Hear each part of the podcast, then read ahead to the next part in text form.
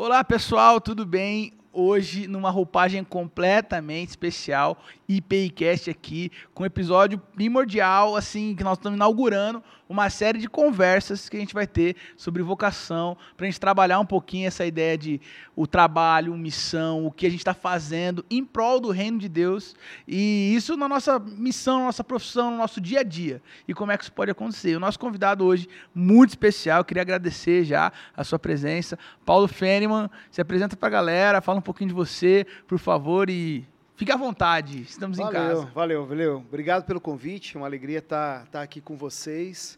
É, não, não, tem muito o que falar, não. Eu sou o Paulo, né? É, servindo já de tempo integral já mais de 25 anos. Uma história aí, antes disso, voltada à área de comunicação. Então, eu, eu transitei nos dois lados, né? Legal. Transitei uh, como profissional, inclusive como profissional servindo a igreja e diferente, uhum. diferentes maneiras. E depois, em algum determinado momento, me dedicando integralmente para a missão.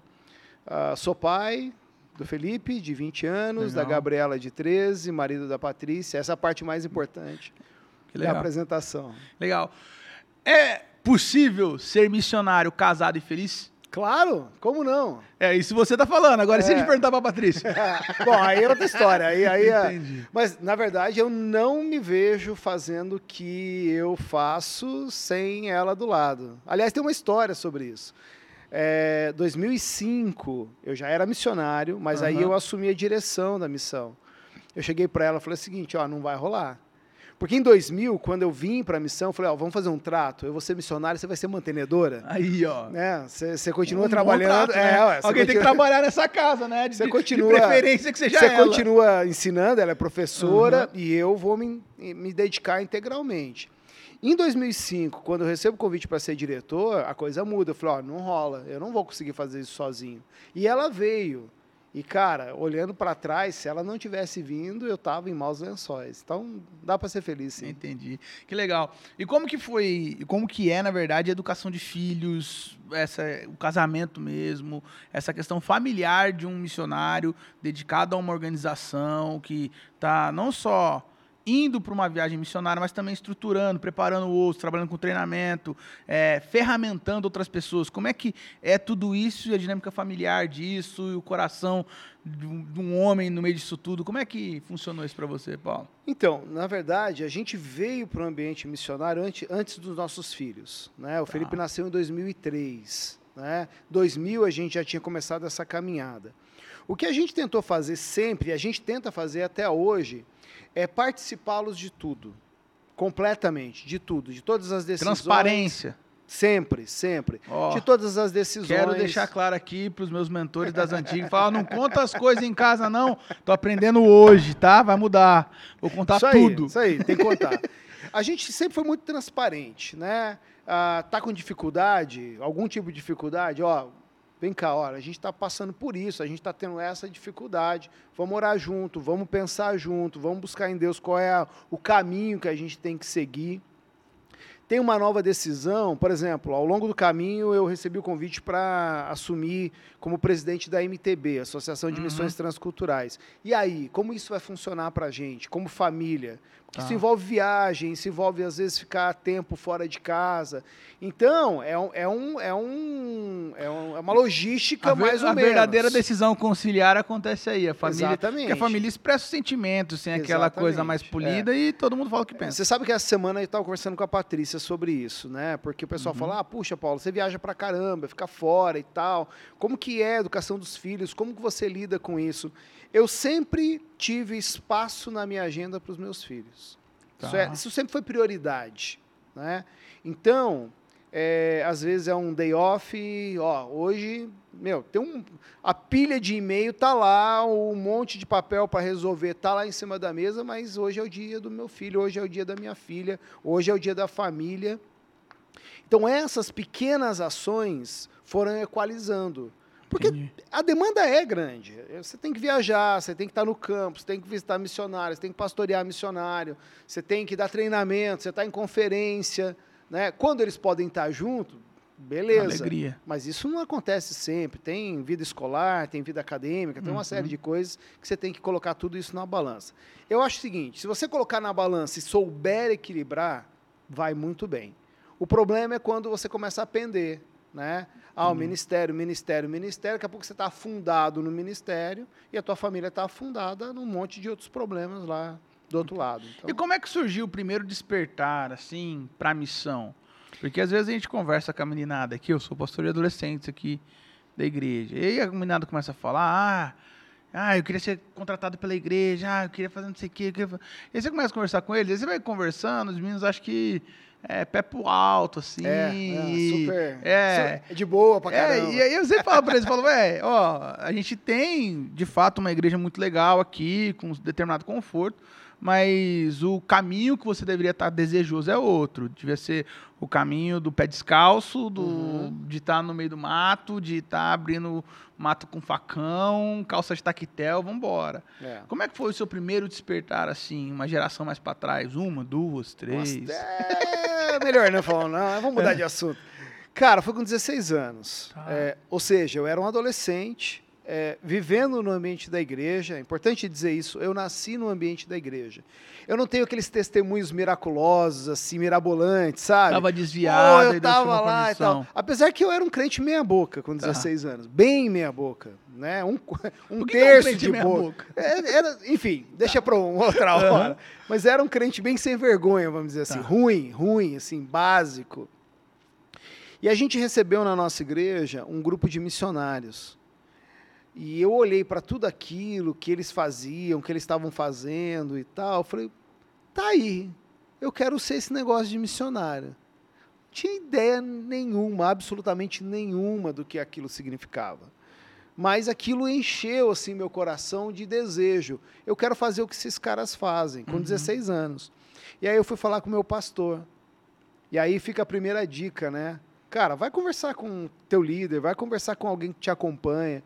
É, nem sempre você vai ouvir a resposta que você espera, mas eu fui conversar com ele e falei assim, pastor, quero ser missionário. Me manda para a missão, e aí falei o nome da missão lá. Aí ele falou assim, ah, tu quer ser missionário? Legal. Só que deixa eu falar uma coisa para você. Missionário não é quem vai para a missão X ou Y. Missionário é quem fala de Jesus onde Jesus não é conhecido. A gente está começando um trabalho aqui na favela, e a igreja estava começando um projeto lá. Você vai lá, você vai trabalhar com as crianças, você vai falar de Jesus para elas, você vai ser missionário. Cara, não era o que eu estava esperando ouvir. Mas, né, manda quem pode, obedece quem tem juízo. Lá fui eu. E assim começou. E claro, foi uma caminhada, eu fui entendendo. É, eu, fui, eu fui exercendo a minha vocação com 16 anos, sem título, sem carteirinha. Sem treinamento, sem É, escola na verdade, assim, nenhuma, treinamento sim, porque isso foi muito legal. Meu pastor, meu, ele me pegou debaixo do braço mesmo. E assim, nesse ponto eu fui muito privilegiado sempre. Aham, Toda a minha caminhada, Deus sempre colocou alguém perto para me ajudar. Né? Então, o meu pastor, por exemplo, com 17 anos, um dia ele chegou assim e falou assim: Ó, você vai pregar na igreja. Era uma igreja pequena, né? Não era igual aqui Aham. e tal. Falou: ah, você vai pregar. Eu, como assim eu vou pregar? É, você vai pregar. Eu falei, mas eu não sei pregar.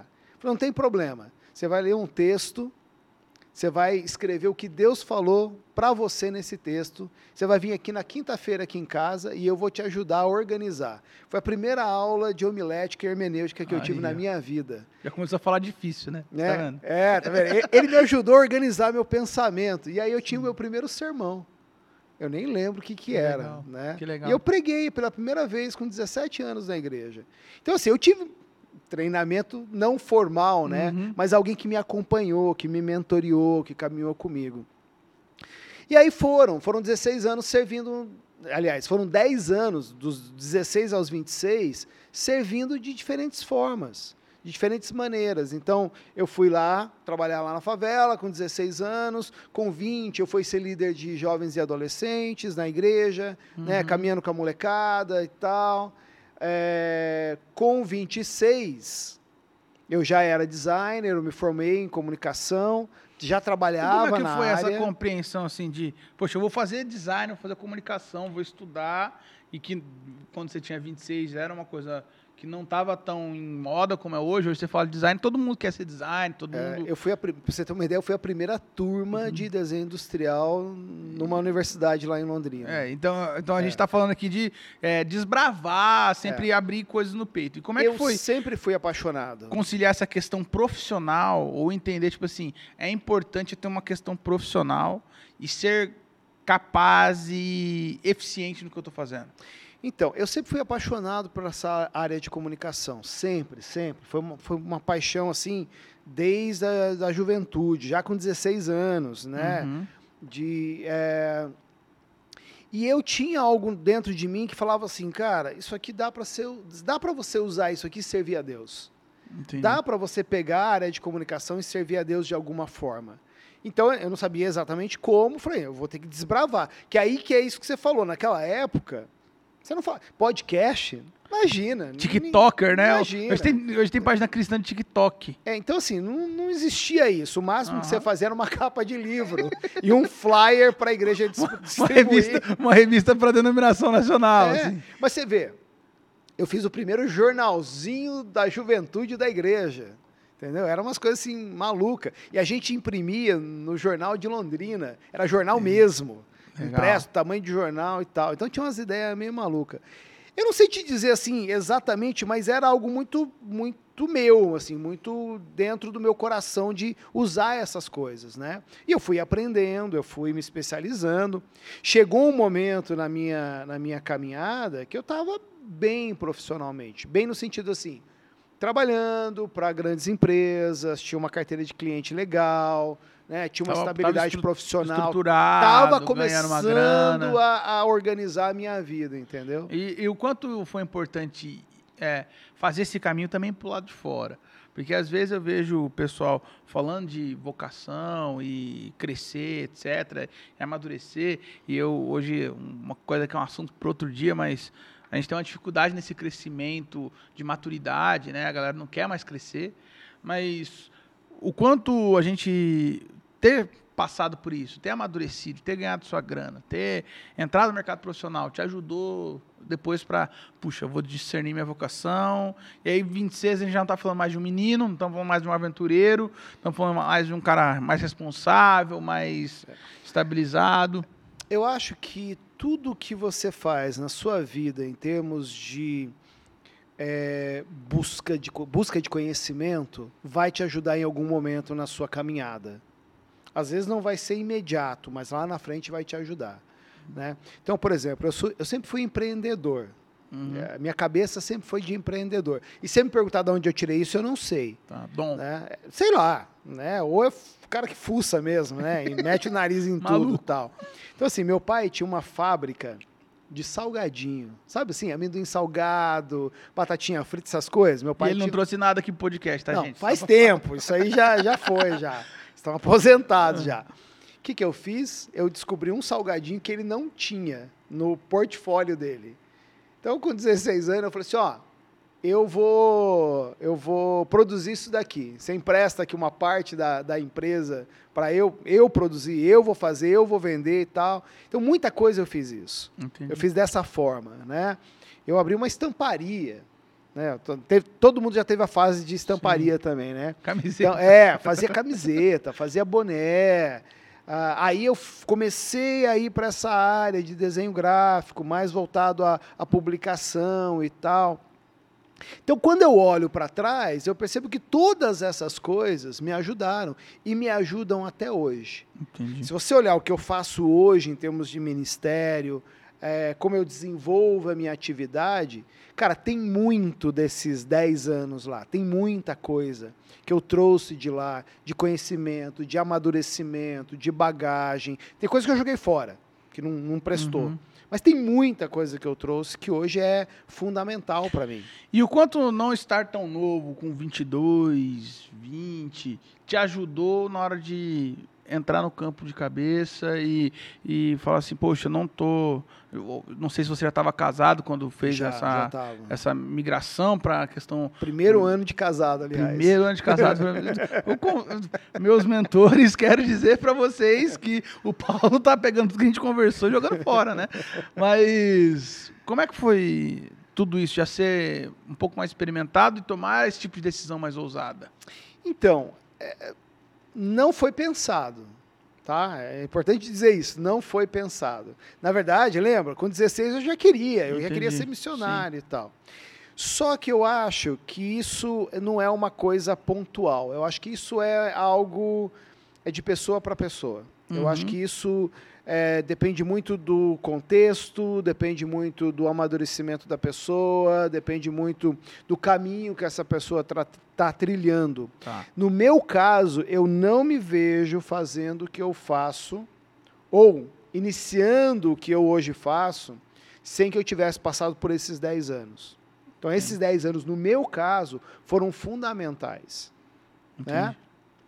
Agora, eu conheço gente que foi servir, por exemplo, lá no outro lado do mundo com 50. Então, assim, tem regra? Não tem. Eu conheço gente que foi servir com 20, 22, né? logo depois de formado. Eu não acho que existe uma regra.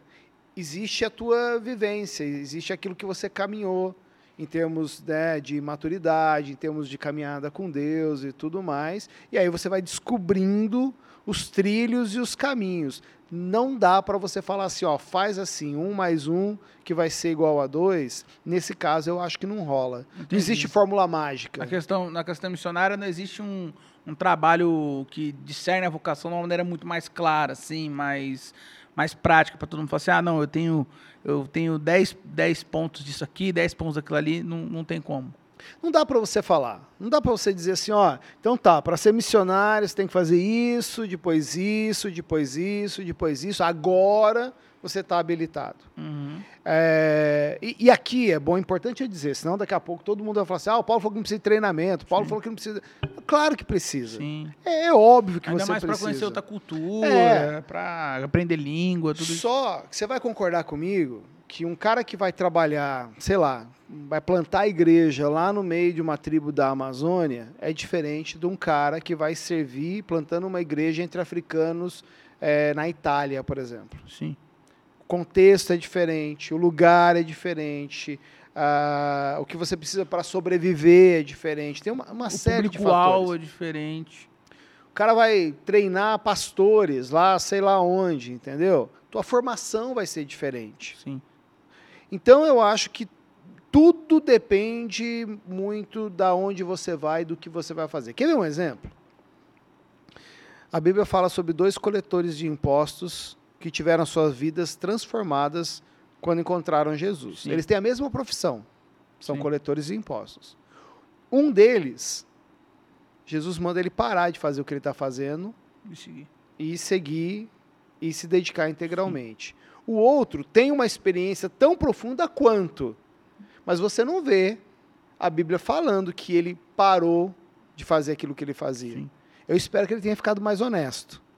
Tu- tudo indica que É, sim, é, porque até porque ele devolve, quatro né? vezes mais. Mas é, a Bíblia não fala que Zaqueu deixou de ser coletor de imposto. Pelo menos não está lá.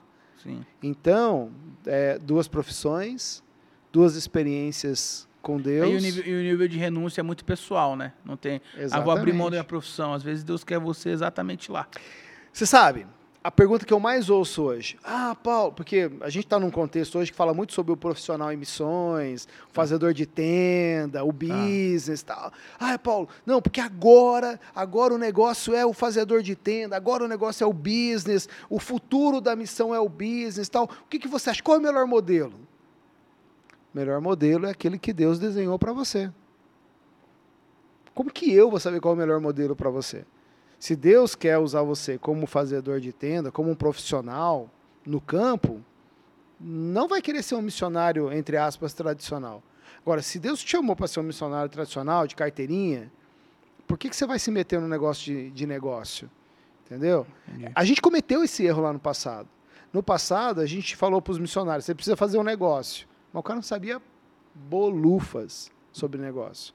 E aí o negócio não deu certo. Eu me lembro que há uns 10 anos atrás, mais ou menos, nos congressos de missões aqui da igreja, um dos preletores falou que é, em 10 anos nenhum missionário ia ser enviado para o campo se ele não fosse um profissional formado. Né? E eu me vejo, hoje acompanho alguns missionários mais jovens, né? uma, uma molecada que a gente tem contato, que daí a menina largou tudo, foi fazer a faculdade fora e já foi como missionário para fazer a faculdade lá, e a molecada acertando na mão, e é. um monte de gente conhecendo Jesus. E, e de novo, é...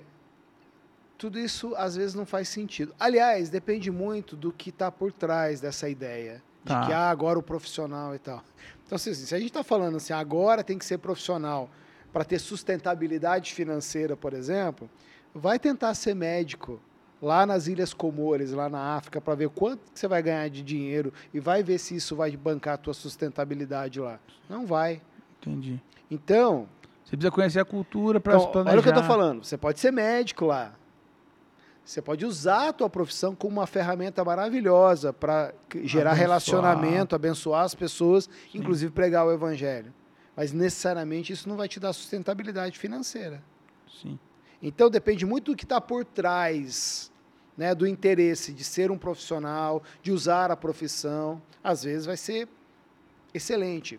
Pega os países aí, Médio Oriente, Sudeste Asiático, Norte da África, não existe visto religioso para esses Você acha lugares. que na missão ao espaço que Deus ainda pode ser criativo? Claro. Porque, pessoalmente, às vezes eu olho para alguns aspectos é, litúrgicos de igreja, assim, eu acho que, poxa, às vezes eu fico imaginando Deus até entediado com as Deus sempre é criativo, é a gente que não gosta é, da criatividade de mas, Deus. Mas é, às, vezes, às, às, vezes até na igreja eu acho que Deus fica entediado. Assim, Poxa, de novo, né? É. Ah, de novo, ah, de novo esse, ah, beleza, de novo. Você sabe como e aí gente... na missão acho que tem esse espaço ainda. Isso Você é sabe como a gente realidade. chama os países, é, por exemplo, do norte da África, na organização que eu trabalho, países de acesso criativo.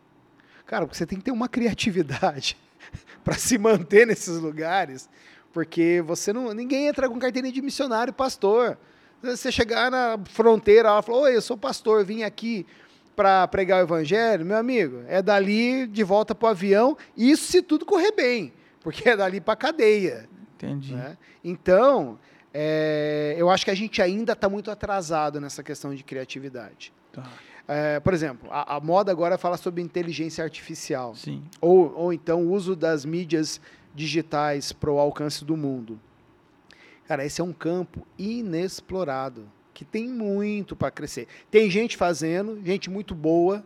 Eu estou com um menino lá, junto comigo lá, com, usando as plataformas de mídia é, social para alcançar árabes no norte da África, um negócio maluco. As plataformas que ele criou já alcançaram mais de 2 milhões de árabes em menos de oito meses. Meu Deus. Alcançou no sentido da palavra chegar, chegar até eles. Né? Quer dizer que eles se converteram todos eles. Mas já tem. Tem gente sendo discipulado porque conheceu Jesus através de uma plataforma digital. A gente precisa de gente assim. A gente precisa de gente que pensa fora da caixa. Quanto mais gente a gente tiver dessa, dessa qualidade, uhum. mais a gente vai avançar em termos de igreja. Você acha que o fora da caixa hoje, para nós, seria alguém que fosse o máximo ousado na ferramenta e o máximo fiel nas escrituras? Ou você acha que isso é uma coisa, seria, ah, Matheus, está viajando demais? Não, eu acho que é exatamente isso. Mantém o seu, a, a sua base na palavra de Deus Tá. E fora dessa base que é fundamental, meu amigo, pira a cabeça. Uhum. Busca as ferramentas Conta umas mais... histórias de coisa maluca que você já fez, por favor. Vixe, eu não... Ixi, cara. E aí, aí você vai dar problema de Não vai, não. Tranquilo. Cara, assim... Olha só, né? Eu falei lá com 16 anos, isso foi uma coisa meio fora da, da caixa na época. É, eu levei uma galera da favela para dormir dentro da igreja, no púlpito. Tinha uma tempestade muito grande lá em Londrina, a coisa tinha destruído um monte de barraco lá na favela. Cara, não tive dúvida. Eu liguei para um presbítero que era meu parça lá, porque você tem que sempre você tem que ter um presbítero. No mundo três presbíteros, mas que é teu parça, ânimo, né? né? eu tinha um, ele era meu parça. Aí eu falei assim: então, seu Aristóteles, cara, eu nunca vou esquecer o nome dele. Falei assim, Aristóteles, o negócio aqui tá feio aqui na favela, o pessoal perdeu todos os barracos, não tem onde dormir, chovendo pra caramba, um frio, tinha dado uma tempestade de granizo. Uhum. E eu vou levar esse pessoal tudo pra dormir lá na igreja. O senhor banca? Porque você tem que ter o cara que banca, né? Por quê? Eu tô falando, nós estamos falando, cara, de... 1990. Meu, uma época que você tinha. Não é igual hoje, que o prédio não é tão santificado. Sim, naquela como época naquela era muito visão, né? Era o templo, né? Sim. Era o santuário. E eu coloquei o povo tudo para dormir no púlpito, porque o púlpito era a única parte carpetada da igreja, que era quentinho, né? É, teve gente que não gostou, mas é, para a época era um negócio meio, meio fora, assim. O pessoal não, não conseguia entender. Eu já fiz muita coisa, né? Já mandei gente para o campo que ninguém acreditava é, e banquei, né? Falei assim, cara, não vai dar certo. Gente que passou da idade, né? Uhum. O pessoal falou, não, já tem muito, já tem mais de 50, não vai rolar, não vai dar certo. Cara, é uma das pessoas mais efetivas no campo que eu conheço hoje em dia. Uma mulher, cara, ela, ela, ela coordenou na época do ciclone em Moçambique a distribuição de alimentos, sim, mais de 200 toneladas de alimento, ela sozinha, uma mulher idosa lá, mandando nos caras, ó, põe aqui, põe lá, manda para lá e tal. Essas coisas às vezes você tem que bancar. E pe pensar fora da caixa às vezes é isso. Você tem que dar uma bancada, assim, pagar. A bancada às vezes vira pancada em você? Claro, claro. Não, mas se você não errar, você não, não vai descobrir. Você sempre tem 50% de chance de dar certo, certo, 50% de dar errado. pô. Então É. você tem que fazer. Né? Já, já quebrei a cara, muitas vezes, muitas vezes. É, projetos que eu comecei não deu certo, ideias que eu tive que estão lá ainda no papel. Tem- aliás, tem muito. Eu tenho muita ideia que ainda está lá no papel. O problema é que às vezes você precisa achar o cara que abraça a ideia e faz ela rodar, né? Uhum. Então, isso é, isso é importante. Qual foi a maior decepção missionária que você passou, ou profissional? É que você está muito tempo na questão missionária, então qual foi a, a decepção missionária, a maior que você passou, assim? Cara, decepção missionária. Eu tô pensando aqui, cara. Cara, tem, né, não sei se tem tantas decepções. Bom, tem histórias assim que aconteceu que eu não queria ter passado, né? É, por exemplo, uma coisa que mexe muito comigo, assim, me- sempre me pegou muito, é a, a- a- são as mazelas que você encontra no campo missionário. Fome, perseguição, guerra, essas coisas são muito complicadas, né? Então, por exemplo, de decepção de você não conseguir, por exemplo, lidar com as questões de fome no lugar onde você está. É, ou não saber, às vezes não é nem não conseguir, é não saber o que fazer. É, é a incapacidade de, de achar uma solução. Porque tem uma solução lá, mas você não, não saber o que fazer. Eu já passei por algumas delas, algumas dessas decepções, de ver, de, de perceber pessoas que estavam vulneráveis, precisando de ajuda, é, e eu falei assim, eu não sei como ajudar. Eu, eu, eu não sei, eu preciso de ajuda. Né? Ajuda veio, depois veio, mas eu não consegui fazer aquilo sozinho. Eu tive que ir atrás de gente que entendia o contexto, que, que entendia a cultura, que sabia como lidar com aquilo, para daí poder fazer as coisas da maneira que tinha que fazer. Uma vez eu estava em Moçambique, fui convidado para falar numa igreja. Eu fui falar e preguei na igreja e tal, e depois ia ter um almoço.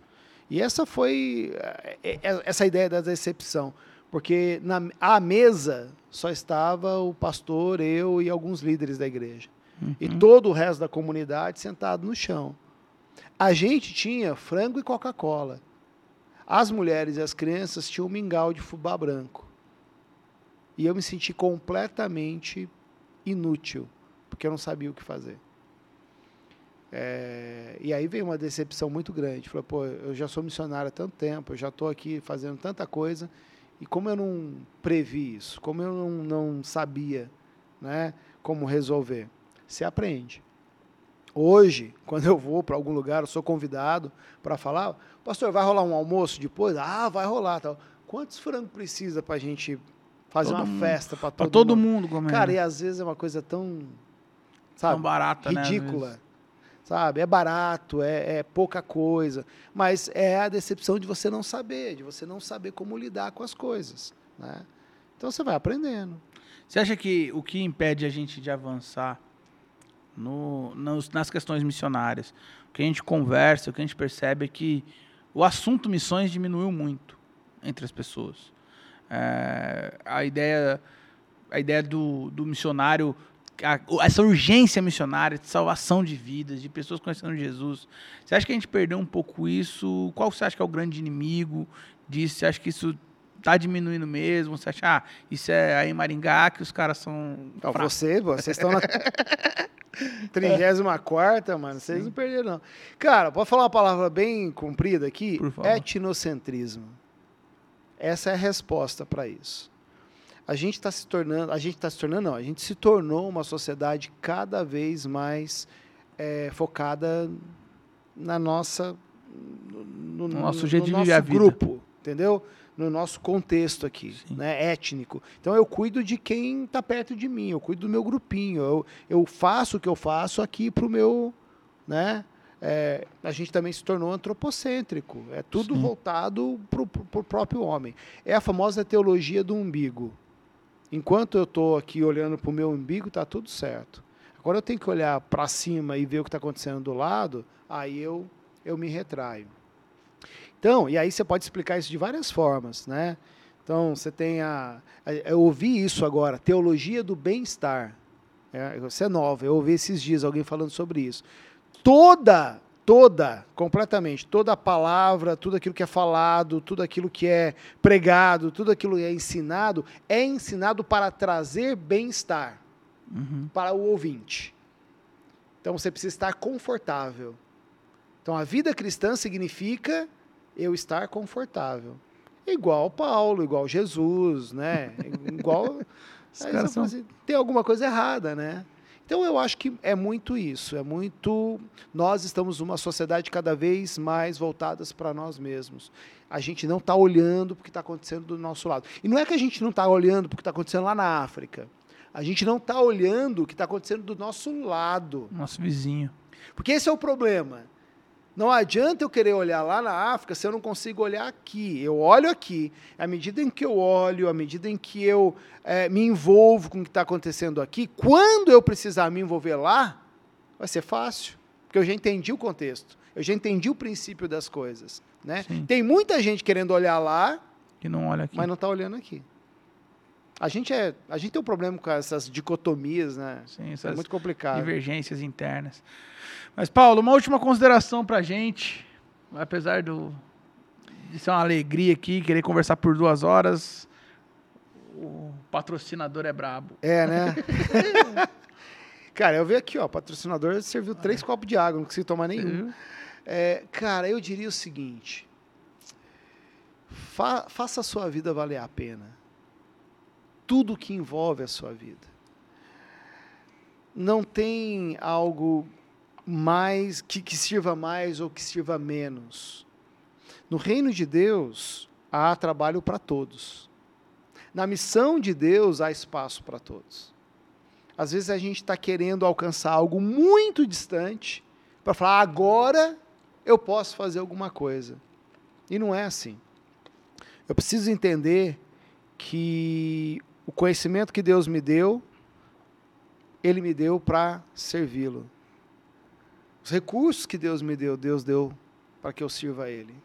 Família que Deus me deu, Deus deu para que eu o sirva. Né? Ou seja, tudo que permeia a minha vida, ela tem um significado, e esse significado é o serviço, é a dedicação ao reino de Deus, a sua obra, a sua missão, a Ele. Olha para os discípulos da igreja primitiva. Né, Alguém fala, ah, mas é porque eles esperavam que Jesus ia voltar logo. Pode ser. Mas olha como eles viviam em termos de comunidade de fé Sim. né? Cuidado mútuo, preocupação com o outro, adoração coletiva, oração coletiva. Então, a missão não é uma coisa para um. A missão é uma coisa para a igreja toda, para a comunidade toda. E todo mundo precisa se envolver. Pode ser que você não vá lá para a África, mas pode ser que você tenha que atravessar a cidade de Maringá para que o evangelho chegue à vida de alguém que está precisando ali, ou na universidade, onde quer que, que seja. Né? Ah, então, à medida em que eu avanço, à medida que eu entendo isso, que a missão é para todo mundo, que tudo aquilo que eu tenho é colocado a serviço do reino e da sua missão, e eu vou avançando nessa caminhada, Deus vai falando assim: Poxa, estou podendo contar com esse menino, hein? Estou podendo contar com essa menina, posso avançar um pouquinho mais. Como que surge a vocação missionária que a gente fala tanto? A vocação missionária surge de pessoas que têm demonstrado uma vida de serviço aqui. Não é alguém que estava lá fazendo nada e Deus falou assim: ah, vou pegar esse menino aqui. É gente que está numa caminhada. Então, acho que é isso. Acho que isso é, é, é, é, o aprendizado maior que a gente precisa. Faça a missão enquanto você está indo. Faça a missão enquanto você está No caminhando. caminho. No caminho. Né? E caminhe, né? Não fique parado. Sim. Né? Caminhe. Enquanto você caminha, Deus vai colocar pessoas, Deus vai colocar lugares, Deus vai colocar situações. Enquanto você estava falando aí, dois textos vieram muito fortes no meu coração. O primeiro é o próprio ID de Jesus, que a gente já sabe, uma coisa normal dita nas conferências, né, que o ID é indo, é um gerúndio. Então nós não estamos falando de chegar em algum lugar, vá para tal lugar para fazer, mas enquanto você está ou por onde você passar, vá formando discípulos, batizando em nome do Pai, do Filho, do Espírito Santo, ensinando todas as coisas a respeito de Jesus. E um outro texto que ficou muito forte no meu coração enquanto está falando da fidelidade, né, do servo que faz com pouco, o servo que faz com muito. É, Às vezes a gente entende muito, eh, de maneira muito equivocada esse texto do servo, né? Então, servo bom e fiel, fosse fiel no pouco. Então, você me serviu enquanto você tinha pouco. Agora eu vou te dar muito, porque eu tenho certeza que você vai continuar servindo muito. É Paulo, isso. Obrigado, obrigado pela Valeu, valeu, sua presença, obrigado pela sua companhia, você aí de casa. Manda um abraço para a família, manda um Pode abraço deixar. pro pessoal lá da IP de Londrina também, um beijo no coração do Dani, do pessoal de lá e até a próxima. Tamo junto. Valeu. Tchau, tchau.